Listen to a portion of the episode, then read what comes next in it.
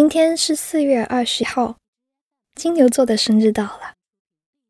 金牛们，这个故事是献给你的。飞机刚落地的时候，文静收到了陈立潇的微信。学妹啊，我在学校的迎新点等你。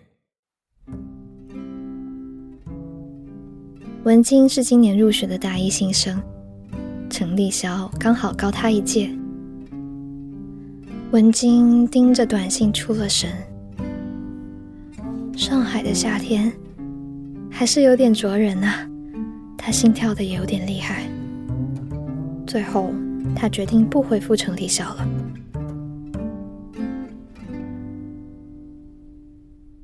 文静是典型的金牛座，话憋死在心里就不说出来，反倒步步为营，把该做的都做了。他念程立潇所在的学校，学程立潇读的专业，看程立潇喜欢的漫画，还要装作一切都是巧合。一个人拖着行李箱到了四平路校区，找到学院的迎新点。程立潇正在那里接待其他的新生。文晶低头填新生信息，眼睛余光不时飘向他。文晶一年多没见过立潇了，而立潇却从没见过他。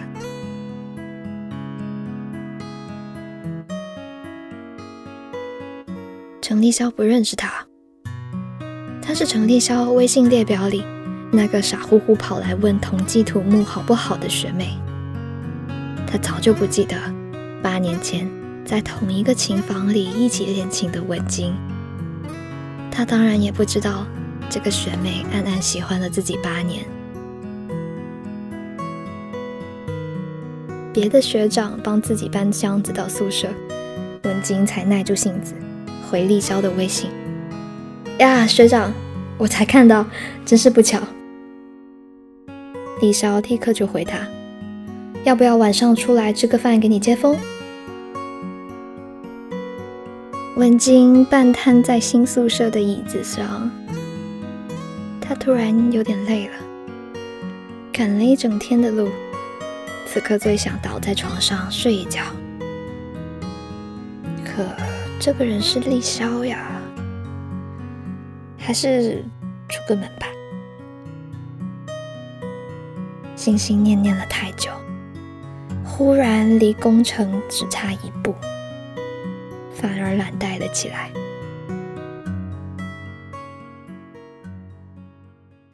文晶第一次见到程立潇是在琴房，他当时正在弹的是《野蜂飞舞》。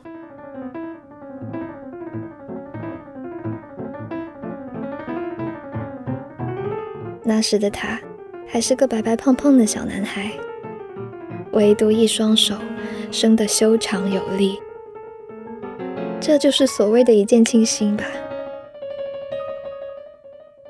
按照正常的剧情。下面应该是他们的人生因此而发生转折，但是实际上呀，十岁的阿金心智上已经成熟到会去分析事情的利弊了。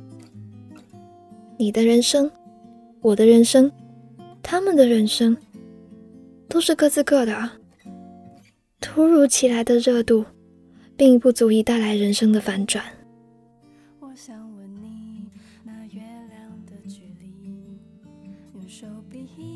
那中间的漫长八年，文晶从十岁长到了十八岁，弹了陈立潇擅长的钢琴，参加了陈立潇比过的比赛，上了陈立潇念过的初中和高中，拿了陈立潇拿过的各类奖项，做了陈立潇做过的学生会主席。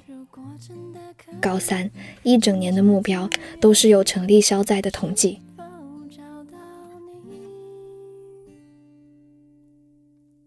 一年前最后一次见到他，正是六月底的时候。男孩从一中校门口的大香樟下走过去，染了红发，戴着耳机，瘦高，大约是去填高考志愿的。后来在学校的光荣榜上看到他的名字，程立孝，同济大学。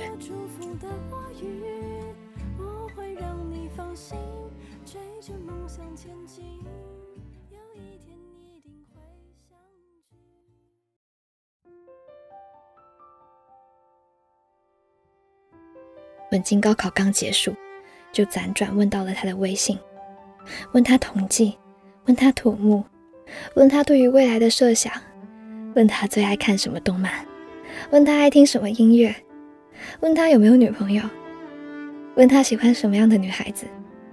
嘿，严丝合缝。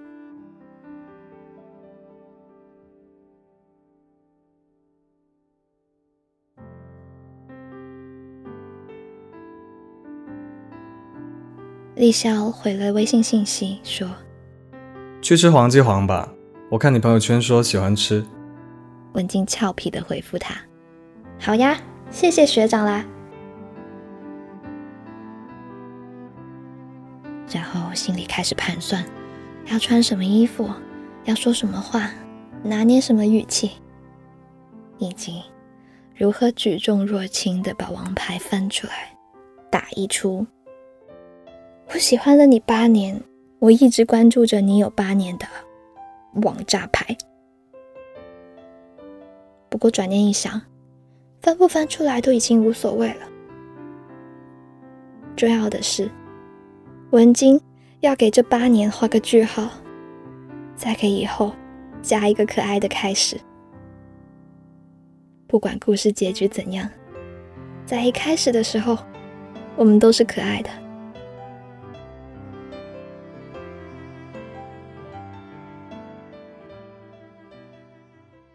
文静说：“学长，你等一下哦，我收拾收拾去找你。”李潇回复说：“你慢慢来，我在楼下等你。”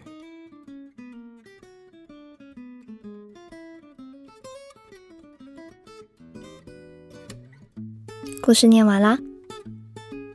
金牛呀，可以把“人不可貌相”这五个字发挥的淋漓尽致。大家说他温吞，反应迟钝。不喜欢变动，没有创意，爱财，贪吃。但是，你真的相信金牛是墨守成规、一成不变的吗？嘘，对于金牛，你永远都不要相信你眼睛里看到的一切。金牛很擅长给外人制造一个假象，把自己保护起来，在追求爱情的道路上。你的一切喜怒哀乐、衣食住行，他都会默默关注哦。我不说话，不代表不爱你。我可以装傻，但别以为我真傻。